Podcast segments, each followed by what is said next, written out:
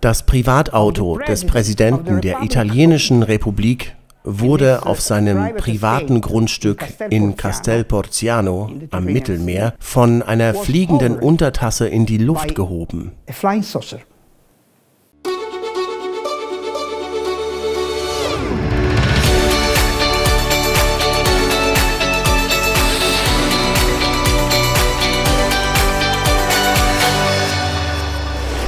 Herzlich willkommen bei Exo Magazin TV, dem Magazin für Freigeister. Wer hierzulande etwas über UFOs sagt, wird schnell lächerlich gemacht. Ganz anders verhält es sich in Italien. Dort werden die mysteriösen Flugobjekte seit vielen Jahrzehnten von der Luftwaffe und den Carabinieri untersucht, ganz offiziell.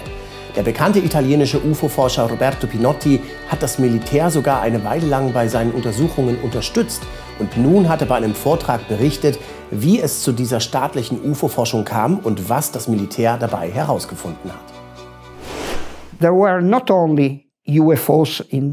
Damals wurden aber nicht nur UFOs im eigentlichen Sinne der Bezeichnung beobachtet, sondern es hatte auch mit unseren Meeresküsten zu tun. Hier sehen wir zum Beispiel offizielle Fotos, die von den Carabinieri gemacht wurden, unsere Militärpolizei. Nun, das ist nicht ganz korrekt. Die Carabinieri beauftragten einen Fotografen, diese Fotos zu machen. Es war der 20. Dezember 1978 in der Nordadria.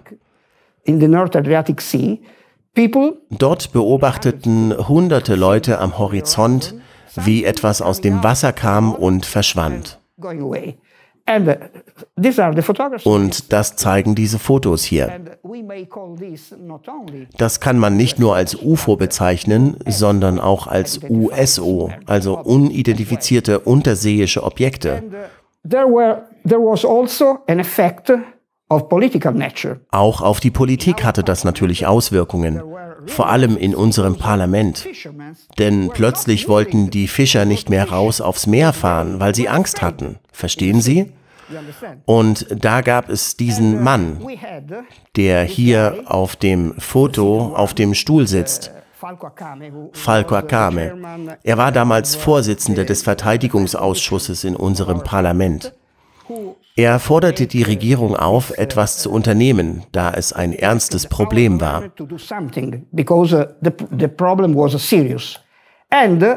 Und 1979 schuf die Regierung ein offizielles Team, das sich mit dem Thema befasste. Hier sehen wir sozusagen die Geburtsurkunde davon. Uh, Ursprünglich war das Dokument geheim gewesen, inzwischen ist es aber freigegeben. Interessant ist nun Folgendes.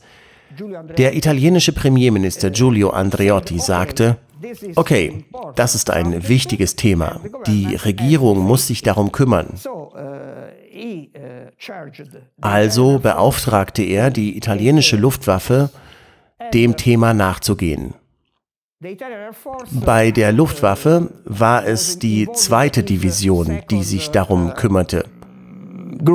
Uh, Inzwischen hat sich der Name geändert. Inzwischen heißt sie Reparto Generale Sicurezza, also Division Allgemeine Sicherheit.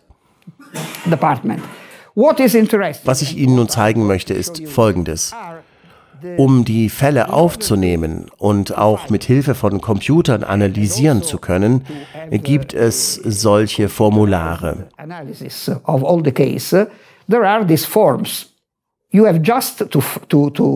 Hier ist eins. Diese Formulare muss man ausfüllen und das ist alles. Ursprünglich, Sie sehen das an diesem Vermerk hier, waren diese Formulare geheim. Inzwischen sind sie es nicht mehr. These documents are no longer classified. But in any case, in, in the origin, it was like this. You see, hier sehen Sie die Vorder- und Rückseite. Interessant ist vor allem dieser Teil. Eigenschaften. Ich sage Ihnen warum. Hier werden die UFOs erfasst und man muss einfach nur ankreuzen. Und da sehen Sie hier oben. From the upper part to here. You see, dimensions. Abmessungen, Formen, Farbe, Bewegung, Hitze, Geruch, Geräusch, Funken, Verschwinden, Spuren, Variationen und sogar bevorzugte Strecken. Interessant ist, dass man bei den Abmessungen zum Beispiel wählen kann zwischen kleiner als ein Meter, von 1 Meter bis 10 Meter, von 10 Metern bis 100 Meter oder größer als 100 Meter. Das bedeutet, dass die italienische Luftwaffe bereits Fälle dieser Art hatte, denn ansonsten hätten sie all das nicht so vorgegeben. Und das ist nur, um Ihnen mal zu zeigen, wie das bei uns funktioniert. Seitdem kümmert sich nicht nur die italienische Luftwaffe darum, sondern auch die Carabinieri, das ist die italienische Militärpolizei. Und die Carabinieri haben ein festgelegtes Prozedere, um UFOs zu untersuchen. Das ist alles auf Italienisch, aber interessant daran ist Folgendes. Auch hier werden zahlreiche Eigenschaften bereits vorgegeben. Zum Beispiel Begleiterscheinungen der Sichtungen wie radioelektrische Störungen, concomitant with the sightings. For instance, um, radioelectric uh, disturbances. It is exactly what happens. Und genau das passiert ja auch bei Sichtungen von UFOs. Und weiter. Im Falle der Landung des Objektes, welche Spuren finden sich und so weiter. Alles steht hier drin. Und die Carabinieri müssen die Berichte gemäß diesen Anweisungen ausfüllen. Since then, this is just uh, to show, to show them, our uh, Air Force. Seitdem hat unsere Luftwaffe diese Daten erfasst. Bis heute haben sie etwa 400 Militärfälle gesammelt. Das ist nicht ungeheuer viel. Warum? Weil sie das alles aus ihren eigenen Quellen berichten. Denn die allgemeine Öffentlichkeit, die geht nicht gerne zu Militärbehörden, um über irgendetwas zu berichten. Und jetzt stellen Sie sich vor, unser Zentrum, das seit 1967 besteht, hat um die 12.000 Fälle aus den letzten 70 Jahren in Italien erfasst. And uh, during 19 und im Laufe des Jahres 1978 geschahen gewaltige Dinge, zum Beispiel dies hier. Es handelt sich um einen Militärpiloten, Oberstleutnant Mainini. Er jagte eines dieser Objekte über Italien in 8000 Metern Höhe. Die Zeitungen wussten davon. Später sagten die Behörden zu ihm, verschwinde.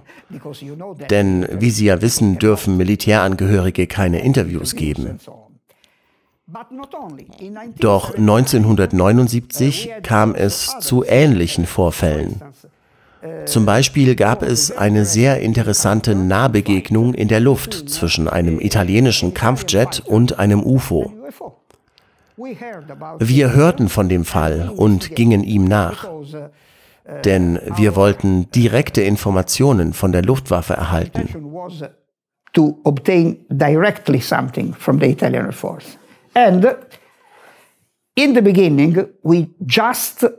Und am Anfang hatten wir lediglich diesen Zeitungsartikel darüber.